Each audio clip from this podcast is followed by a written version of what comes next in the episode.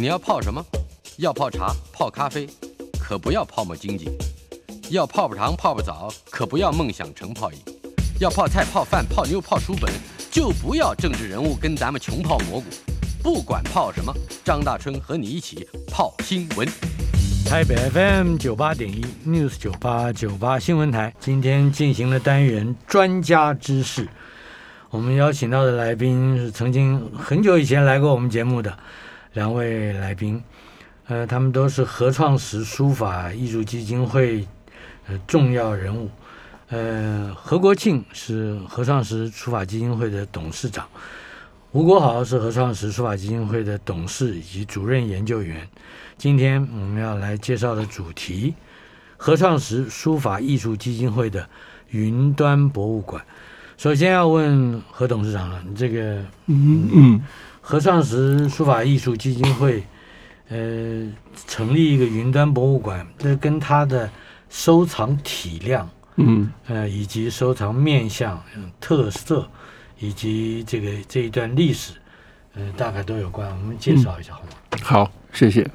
呃，我们在成立二十六年了。我们在这个过程中间，呃，因为有这个因缘收藏到这个很多明代的作品，嗯哼，那我们这样累计算，大概有一千八百个人吧。一一千八百个艺术家 是吧？艺艺术家，呃，书法家，然后的文人，甚至。那作品有这两千五百件呢，所以我觉得这么一个量体哈，那办展览我们也办过很多次，很多展览也在世界各地也都办过。那就现在疫情嘛，没办法做办这个展览，所以我们就在这这疫情这两年就请了这个想到这个要做云端博物馆，因为现在的科技发达嘛，那那又。就请了本地的一个一个年轻的一这个设计公司帮我们设计是整个呃云端博物馆，那么就把这些作品摆上去。当然最主要是说，我们也借着这样的一个云端博物馆，你可以办很多档的展览。嗯，因为我们有很多很很精彩的展览，是我跟我收藏都有有关系的。嗯，对我我要先从收藏说起啊。嗯。这个，我们如果说中国有三大行书啦，嗯，啊，几大碑帖啦，嗯，嗯，这个明代似乎不会是我们立即想虑想考虑到的一个选项，但是你是非常坚持，呃，收集明清之际，嗯，不管是是呃，还有高僧，对，还有政客。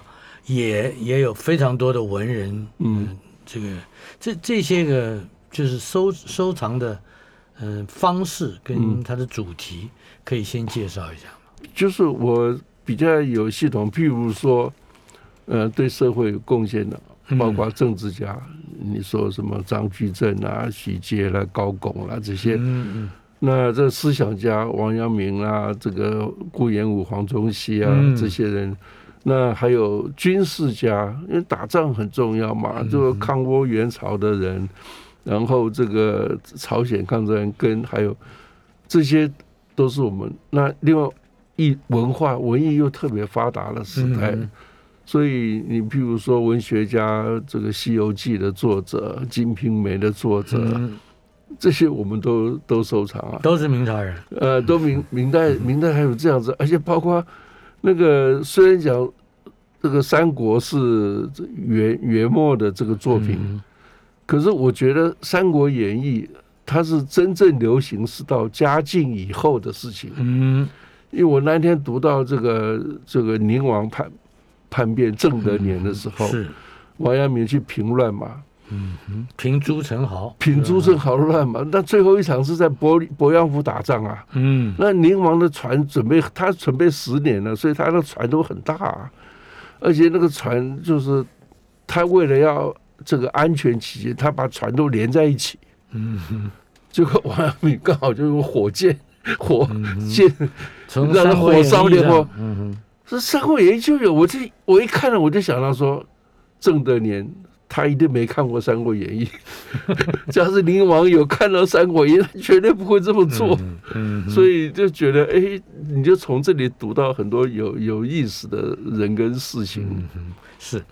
那么这这这样的收藏需要一些，比如说什么样的？嗯嗯，应该说眼界，或者说至少是美学的兴趣。嗯，这个我相信对对于我们的听众来说也非常重要。对，这当然你你讲到收藏，第一个想啊，你买的东西是对不对啊？这嗯、呃，那还好，我们我们像国豪是这一方面的专家。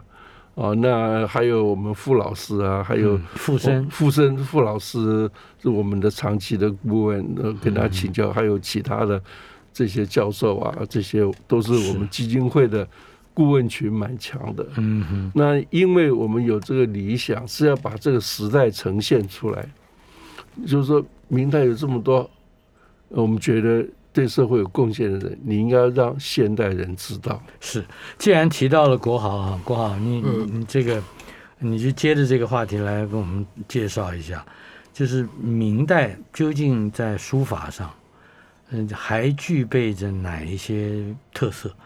呃，而且这些特色很可能是过去我们熟悉唐楷啊、魏碑啊，或者是宋人的这个这个文人书法。之之余我们忽略掉的，对，呃，一般我们做从这个书法史的所有的这个时代风格来看，呃，董其昌已经稍微提到的，一直到清代的这个梁衍啊，嗯、梁衍他就讲说，他统归的他他他认为的一个一个时代风格，他认为说晋人上韵，嗯，我们晋人风韵，那这个哇听起来就是好像两三行几个字就，嗯哼，就是哇就觉得非常。仙风道骨的那种、嗯、啊，这文人味。然后唐人尚法，我们讲说这个九成宫是楷法极者，就是楷书的最高典范。那唐代的楷书当然是非常重视这个法度的哈。嗯、但是唐代又有像这个呃怀素啦、呃高贤呐、呃呃张旭他们这些呃草书草书家。然后晋呃对这个呃宋代宋人尚意。嗯，上意书风就是说，呃，这个苏东坡讲说，我书意照本无法，嗯，哎啊，然后那个无意于家乃家，都是讲这个意这个字。嗯，那那元跟明啊，在后人的它是同一个概念，就是说元明上太，那个太元的元代的这个太跟姿态的态，对对对，就是说它的姿态还不太一样。那这种所谓的这明元明尚态，一直到晚明，我觉得是整个。书法史的一个新的高峰。啊！我们上次在节目上中节目中好像有讲过，就是说，因为这个明明，特别是明中文的这种呃这个园林呐啊，这个这个开始兴盛之后，呃，事实上在建筑史上，这个呃晚明的这个建筑技术也是提升啊。啊，它这个这个砖瓦可以堆得比较高，所以我们现在去看苏州的那些戏台园林，一般的那些明代的房子都很高。大概到一层楼就是我们现在两层楼，那就是说，呃，你常在他们这个明代的这些笔记小说里面，就我印象中都看到这类似的，就是说有这个这个大房子啊，就产生的大的墙壁，嗯、那有的大的墙壁要什么，就要大的书法跟大的画来做、嗯、做做装饰。也就是说，宋人有了桌子以后，改变了唐以前没有桌子在在矮几上面写的那个尺幅已经变大了。嗯，但是到了明代。建筑，特别是到晚明，嗯，对，所以为什么说大大概要大到什么程度？多少倍？比如说我们在基金会也展示过很多次王铎的一个一个一个一个呃立轴啊，大概平均宽度大概是呃标准的那个板林的那个宽度四十八到五十二，那高度呢？四十八到五十二公分啊。然后他他用这个林布去写，为什么？因为林布你可以无限的去。你要写到什么程度，你就把它剪掉。它如果说没有整张拉开的话，可能甚至到五六米都有可能。王铎现在最大的有到四百五十公分的一个，将近五米了。对，那如果是在我们一般的住家里面，那个根本没有办法过，都要卷裤管。嗯，所以我们常常听说一丈二、一丈四、要一丈六、一丈八。嗯，那这个如果我们换算一个一个中堂，大概有多多高呢？呃，我们现在呃，大家可以在云端博物馆，我们。里面看到我们最大的作品，王铎三米以上的有一件，然后那个张瑞图有两件，呃，三三米以上的，嗯，对对对，大概就是平均，我觉得大概王铎大概都在两米五左右吧，有些大概八尺，尺幅变大了，比如像像八尺一丈二这种，对，尺幅变大之后，这个书写的动作就要变，包括它的特色，或者说它的讲究，甚至他的法意态又有什么跟你、呃？王铎自己讲说，他写字是不转指的，为什么？后来体会到转纸。没有作用，不转手指，它它不粘指，因为没有作用。他、嗯、是说他运手腕运这个手臂，嗯，对。但是那个像孙过庭那个是转手指的，是那因为字比较小，嗯，对。从前也就是在宋以前，那个尺度因为小到大概指掌之间就可以指控制，对。所以王铎他自己说，他用一种方法，他把王羲之的字拓而为大。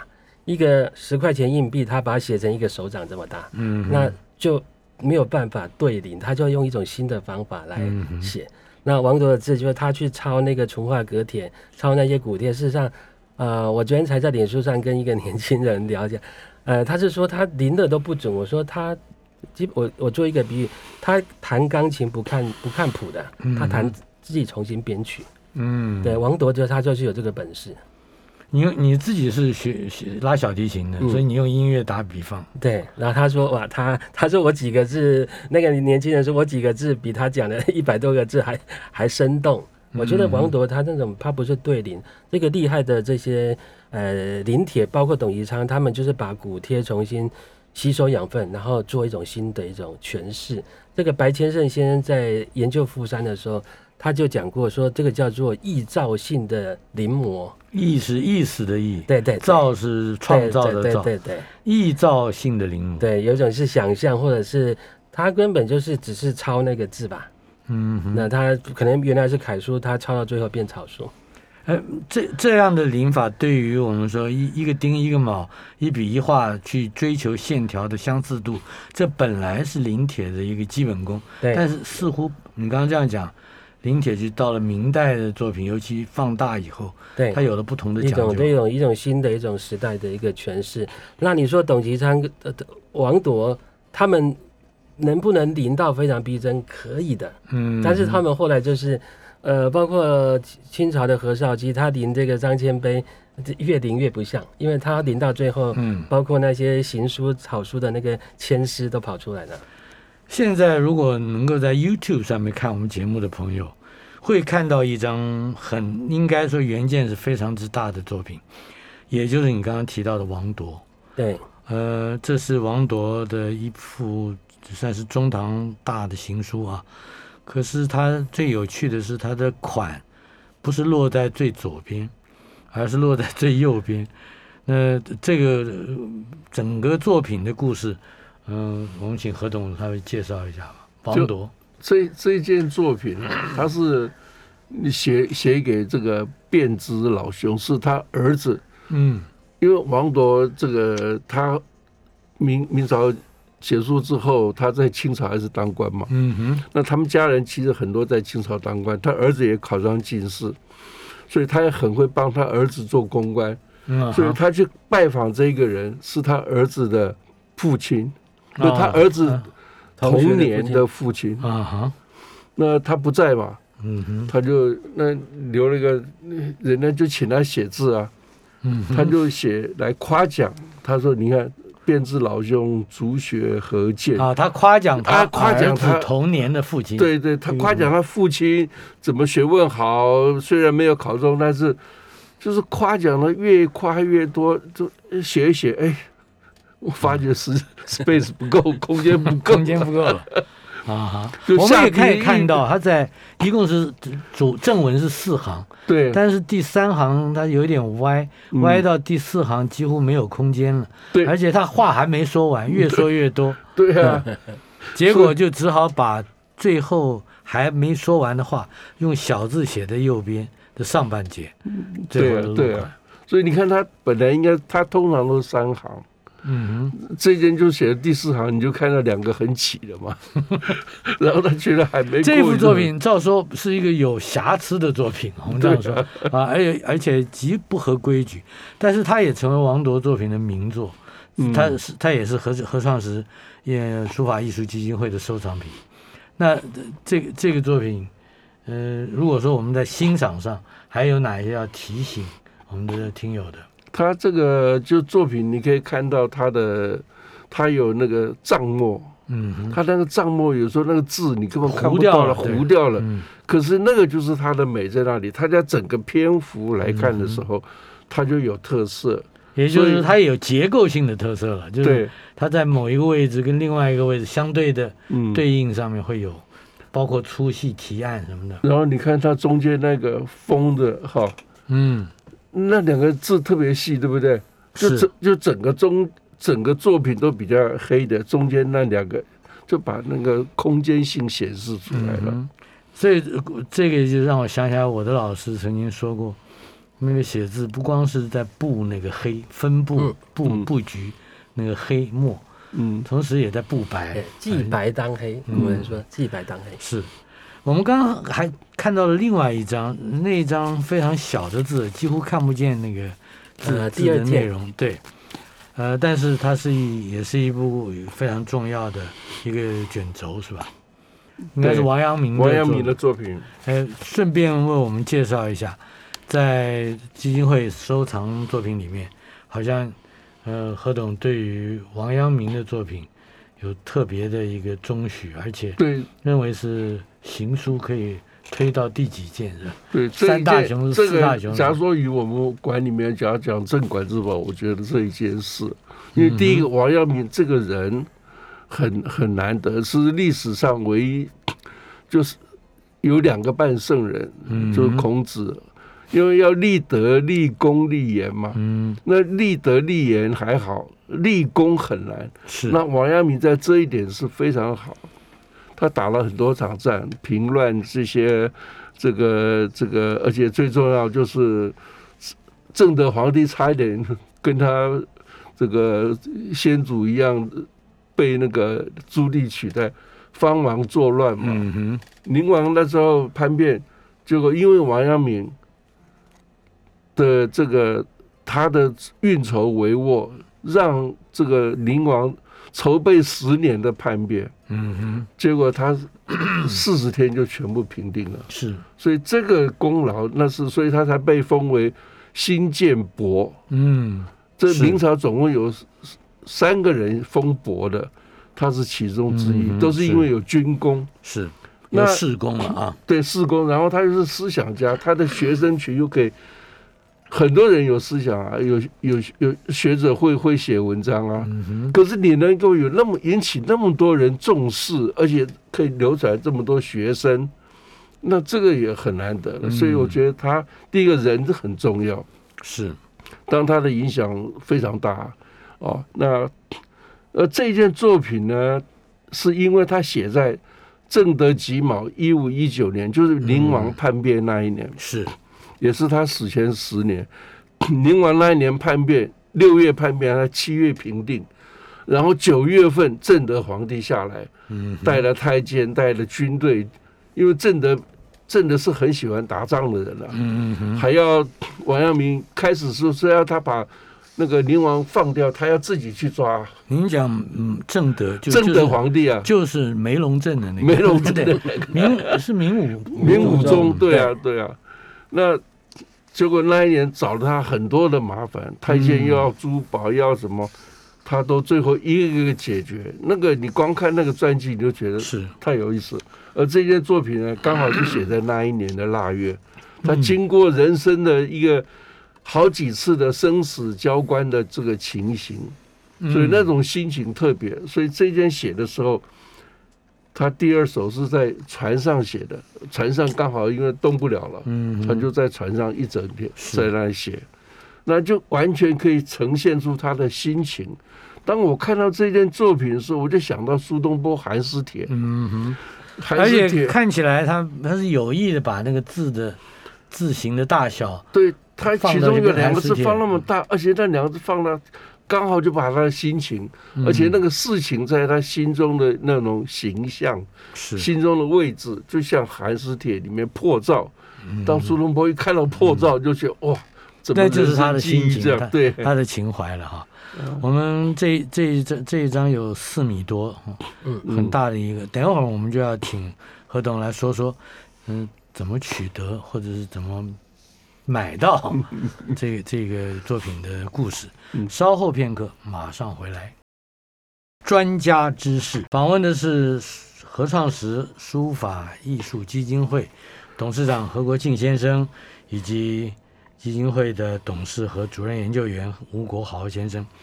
国豪是书法家了啊，好像刚才我们看的那一张，嗯、呃，大概有四米多的王阳明的手卷啊，嗯，是你其实是奉命前往日本去给他拍下来的，是 可以可以讲讲这个。去取得收藏品的这个故事，为什为什么先注意到这一件作品，应该何董来讲嘛，然后我再来讲那个过程。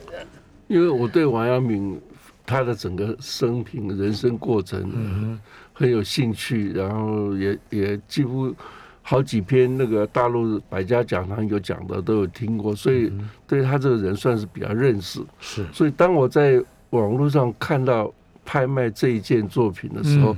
我看到那个年款，正德鸡毛一五一九年，刚好就是他平乱那一年，嗯、而且又是腊月四日，是，然后他已经经过了很多的这个人生困难的时间，嗯、所以我说啊，这件非买到不可。他定价只有日币三百万到五百万，嗯、我觉得哎呦，这这价钱很好，应该可以可以买，所以我就跟国豪讲，你去吧。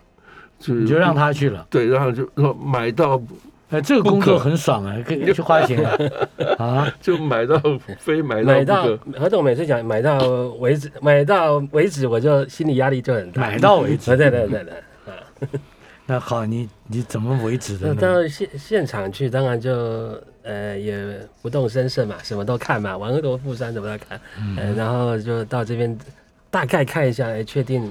作品的这个这个样样态风格，可以知道我们要出去之前都已经做过功课，包括里里头的内容。对，然后接下来当然就是那是那个是我第一次去现场举这举呃去这个拍卖公司，嗯，哎，其他的拍卖公司我常去举牌子，对对，不是现日本的我是第第一次去，嗯哼，呃，去的时候哎，好处是他们都不太认识我。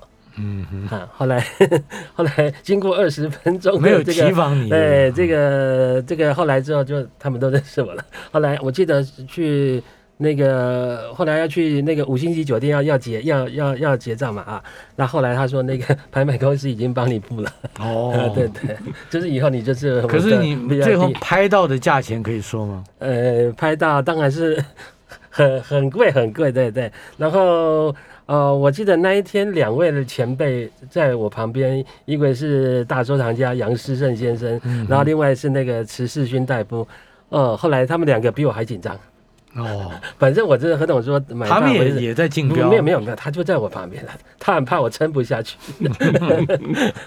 呃，后来就是说何董就说哇，那庆祝一下，请大家吃饭。就后来杨医生说我来这个恭喜你们，然后来他来他来请客这样子。所以收藏这件事情还得有要要盘算好，就是呃要比如说要在什么样的环境之下，呃出多少经费去掌握一个收藏品。对。嗯，并不是说一定说出高价就就可以得，甚至呃举牌可能都有技巧吧。可能、嗯、我我那时候他快到拍卖的时候，我在这个台北吧，我就刚刚打电话去问怎么样，看的人多不多？他说哎还好，没什么。大家都装作对他没兴趣，对对对是吧？对，你也必须装作对，对，你有兴趣的没有？有兴趣的东西，你不要在他面前站太久，这样。嗯、那最后就是。的那个价钱比原来预算高很多，嗯哼。但是买到之后呢，当时那个日本二玄社的那个高岛高岛高岛义彦跟他讲说什么？呃，他说是，他说他用日文讲，但我大概听得懂。他说，呃，日本一些国立博物馆，叫东京博物馆，也没有这么好的王阳明，因为王阳明在日本的影响力是很大的，嗯、日本人很多人很崇拜他，但是日本有王阳明，但是没有这件这么好的王阳明。所以你也等于是把不管国宝的国怎么定义，把国宝从日本人手里抢过来。呃，不过说起来，刚才我们看到的许许多多的作品，里面也有很耀眼的名字，比如说像文征明，第一张我们看到的有没有？那你可以谈一谈文征明的作品，你们的收藏吗？对，文征明这件作品其实是，呃，我碰到大陆北京的一个收藏家，嗯哼，他收的比较晚，所以他要收尺牍啊，就是信札方面，信札，那都是小的。小的信札，明代的信札，明代信札跟清代信札差别很大，嗯，怎么？清代信札就是管格体，一行一行的细写的嘛，嗯、明代就是有。晋朝的那个味道，就是非常随意的，潇洒的，潇洒的，行草书比较多。对，那然后他就说，好的东西在我那边有好几件比较重要的文人思想家他没有，嗯，他就说他要跟我换的，哦，所以他就拿了几一些，包括文征明，嗯，包括王阳明，他拿来跟我跟你换，呃，我就就后来你拿什么换的呢？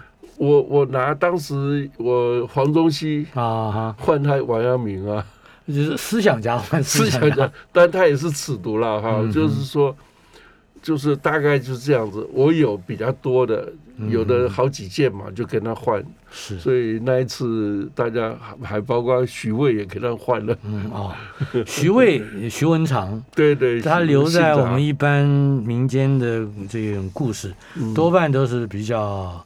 俏皮，呃，好像很幽默，嗯、呃，但是殊不知他也有很悲惨的身世，嗯、呃，另外好像在他的作品方面也应该有不一样的这个角解释角度。嗯，许巍其实他人生他其实非常风光过，嗯、特别是在他当胡宗宪抗倭的这个浙江巡抚、抗倭总司令的这个、嗯、等于。总理这个胡宗宪的做幕僚的时候，嗯、那个时候那个总督的大帐是很难进去的，戒备森严。可是他随时可以就这样子穿进去了，嗯哼，就是因为他的才华，他的计谋，嗯、大家都想他有很多计谋啊。所以我想绍兴师也不是简，可能在那个时候他就是一个。那他出了很多计谋，帮胡宗宪抓到那个汪直平乱，这个他的功劳很大，嗯、而且他也很会写文章。这个胡宗宪有一次就是抓了白鹿，嗯，那就是吉祥的象征嘛，因为嘉靖皇帝喜欢道嘛，嗯，信道，所以很喜欢那种祥鹿祥瑞的象象征，所以他就写了一个《进白鹿赋》。嗯哼，解哦，然后就送给替胡宗宪写了，哇，那个文章写的非常好。嘉靖看到龙心大悦，就给胡宗宪加官升赋，这个、这个赏赐金钱。胡宗宪说：“我打了那么多场胜仗，皇帝也没有这样子，就你一篇文章就就让我又升官又拿到赏赐，这个，所以他晓得他。”他的厉害，然后胡宗，后来他到北京的时候，戚继光把他介绍给李如松，就是辽东大将李成梁的儿子，因为他晓得他将来要打日本的，所以就教了他很多日本怎么样去对付日本的这个方法。所以后来李如松拜他为师，在他晚年的时候还一直有送礼给他。最后晚年的时候还送他。一箱人参，那他就把这人参呢拿去卖掉，卖的钱出他的文集，因为他那时候已经很落魄了。是，所以他，但是他有智慧，就是他再落魄，他也要把他的文集留下来。嗯，所以虽然印刷不是很好，但是他总算留下来了。结果在他死后五年的时候，那个袁袁中郎，嗯，袁去，嗯。袁宏道，袁宏道是去那个绍兴陶望林家，因为他把他东西放在陶望林家，他的好朋友嘛。哦，我懂了，也就是说，这个袁宏道赫然发现了五年前过世的徐文长遗留下来的这么一个刊刻本。对，他就在才把他的徐渭的徐文长的呃，文章等于算是留下来，留下来。然后他跟陶王那两个一边看一边叫，一边看一边叫。他说把整个仆人都叫惊起了。嗯哼，他叫了整晚，然后他从此开始到处都介绍许文长。那因为他的身份，所以他才出名。嗯哼，徐渭的，也就是徐文长的的字哈，也非常有特色。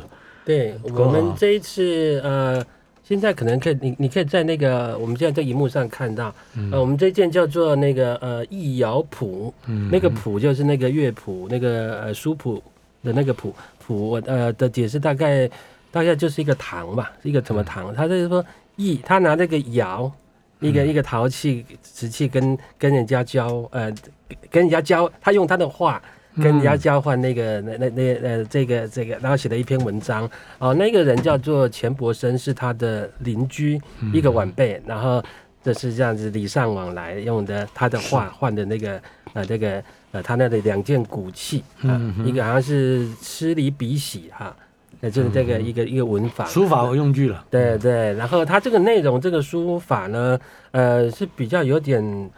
呃，有点像是这个黄黄呃黄庭坚的这个味味道。啊、那像呃，但是我们现在隐约看得到黄庭坚的这种味道，但是他临的又不是说像文征明他们这么的细致，嗯，他有他的一种很粗犷的。总之看得出来是黄学过黄庭坚的，对，或者是想要特别把他那个长枪大戟的特色给流露出来，啊、但是好像又不甘心去一笔一回的去。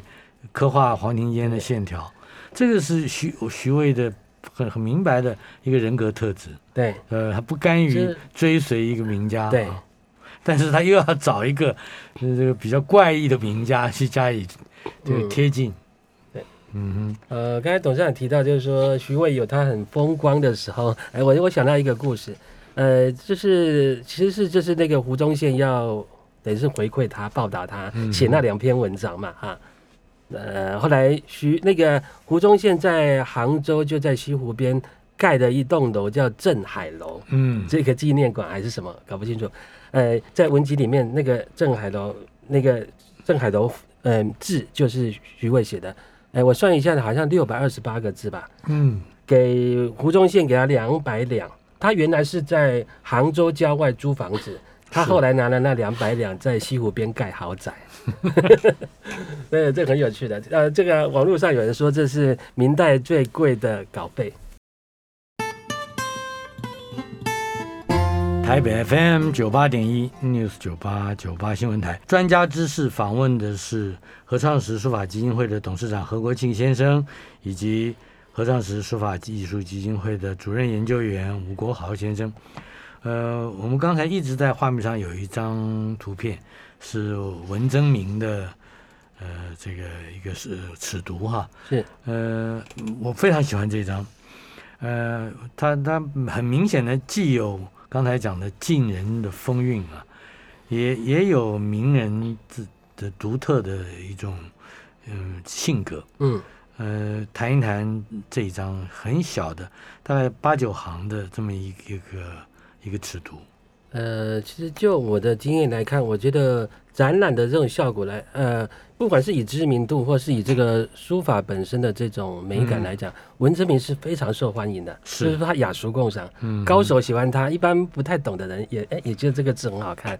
他的字，我觉得他的字跟跟赵孟頫有一个特色很像，就是一定要过得了这个没有瑕疵这一关。他跟王铎的那完全是不同的概念。嗯、他当然没有机会看到王铎，但是他如果看到王铎，他一定会想说啊，为什么 可以书法可以这样写啊？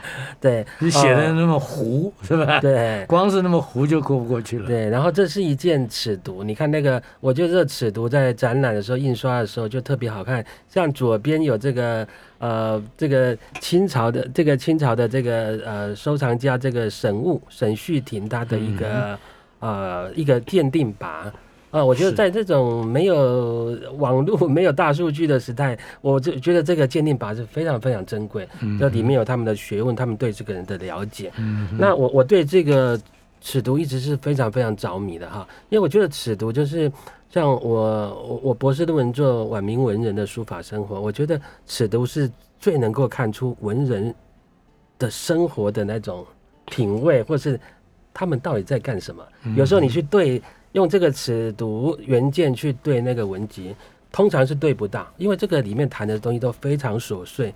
这个东西它又有这件，它又有托那个什么那个南明宫，然后或者托谁，里面有很多个人，然后他就是送礼或是怎么样，这里面的事情都非常琐碎。那这样的作品在这样的文字在那个文集里面通常就不太谈。嗯，那甚至里面很多我觉得最真实的那种人的个性，里面包括了这个官说啦。嗯，然后买卖啦，非常私密的事情。对对，呃，但是啊，的确，呃，这个书法史上一定有一个话，我想你大概知道的，就是文啊写的文章，嗯，不如信，不如信，因为信是比较随性，嗯，或者比较真实的，然后信又不如稿，嗯，那就打的草稿，草稿的最珍贵。对，像刚才那一件，这个我我们说最其实。天下三大行书都是稿子吧？嗯、是都没有款，对不对？嗯、那那个这三件都他都不是把它在写的时候，并不是把它当作品。对对对，他们可能也没有说这个东西居然会传世这样哈。那我觉得我这个信札我是觉得很好，因为你会发现古人他们里面谈的事情，他们在做的事情，在那边骂来骂去，然后骂对方的老师，然后隔天见到老师又老师好，老师好，那样就那种。那种个性、那种嘴脸，你在这里面都可以看得出来。比如说董宜昌他如何借着帮人家写一个序，然后去跟人家要一件文征明的画。嗯，他就说：“你不用给我润笔，不用给我稿费，你给我一张文征明的画就好了。”就是董宜昌他这样的开口。这个这个在文集里面就看不到啊，就是有意被。所以，如果我们有机会来到云端博物馆去，去进入到。明朝的这些，不论是政治人物、文人，或者是这个，反正是各，只要是能写字的人，包括包括方外人，嗯嗯，反正也大概也都会能够进入到他们生活的内在的环环境。呃，还有一张我我也觉得很有兴趣的，是唐顺之的留下来的一封信，嗯、对，嗯。唐顺之这件作品呢，我们当时看到也是说，哎呦，我我就非买它不可，因为他写给西普就是归有光，归有光。啊，我一看听到归有光，简直不得了。然后后来，然后唐顺之也是大文学文学，大文学，因为是啊，他的他不但是文学，当唐宋八大家是他跟毛坤把他定出来这个词嘛，那他不但，而且他本身武术又很高，他后来还是去抗倭，嗯。抗倭是个将领，将领。那这一篇文章呢，我读到时候，我都觉得哇，这真的是一篇小品文了。嗯。然后你看，光看他说，普气囊行后，太湖洞庭碎落君手，就是他走了以后，太湖洞庭落在这个一个人的手上，就就是落在郭有光的手里面。嗯。哦，然后这个什么。这个什么烟霞主人一鹤守门，一个鹤来守门。嗯哼。然后最后的时候，他很高兴，他说：“此书已出世诸公，一探而罢。”他他第一个，他对自己的文章很满意。嗯。第二个，他对自己的字也充满信心。对，而且是写给归有光，所以一定要要给大家看看一下，大家都要欣赏一下。所以就看到这样作品，就觉得哇，这个。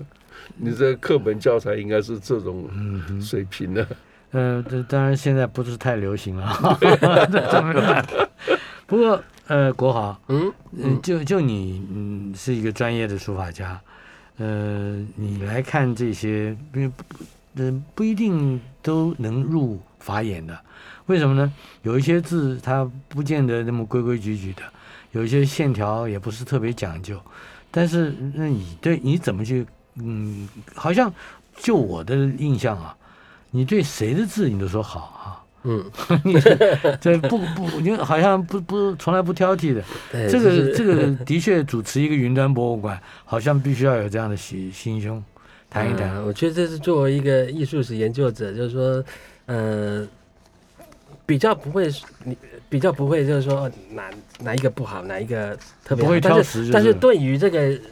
呃，一个写字人、创作者来讲，我当然有我喜欢的，比如说我喜欢米米字，我喜欢王铎，喜欢傅山、张月图这这一路的比较有个性的字。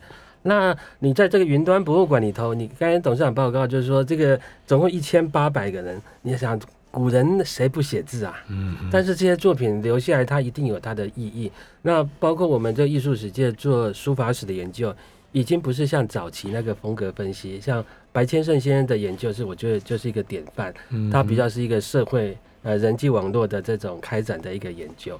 我觉得这样子比较有趣。我看一件作品，我会我想说，这件作品到底是怎么写出来？他为什么要写这件作品？嗯，比如说他帮他儿子应酬啊，或者是怎么样？其实这回归到这我他他们在做的事情，我们现在也都在做。那当然就是说，呃，以前傅森先生他讲过说。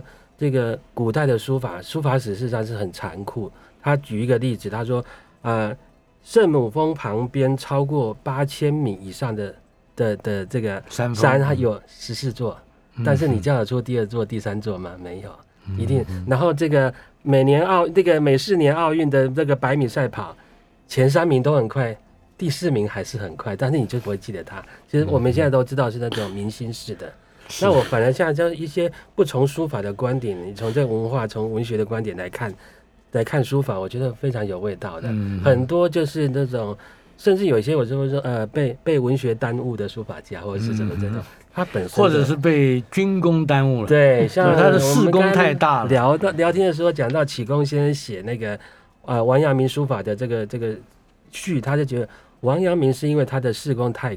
太大了，淹没了他的书法的造诣。是，呃，这个云端博物馆毕竟是一个非常特别的一个博物馆，好像还能够把，如果家里面有比较大的荧幕的话，用电脑去投射的话，清晰度可以放大到上百寸，是吧？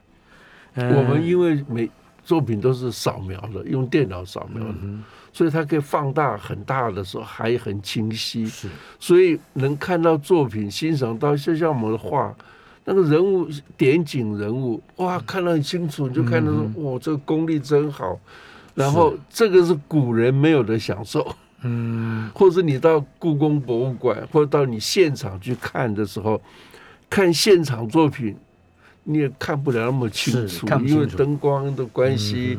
那你在这里，你可以看到很大，它一个字一个字的，它的结构怎么样，它的墨怎么用，嗯、你都完全看到了。对，如果对临摹有兴趣，或者是对欣赏，哪怕只是欣赏，嗯、有有有爱好的话，那么呃，到云云南博物馆，因因为就要透过什么样的手段来来来进入呢？